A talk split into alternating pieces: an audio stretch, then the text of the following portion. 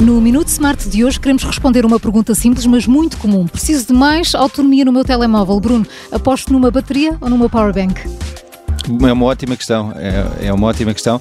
É, eu diria que a resposta está na, na, nossa bateria.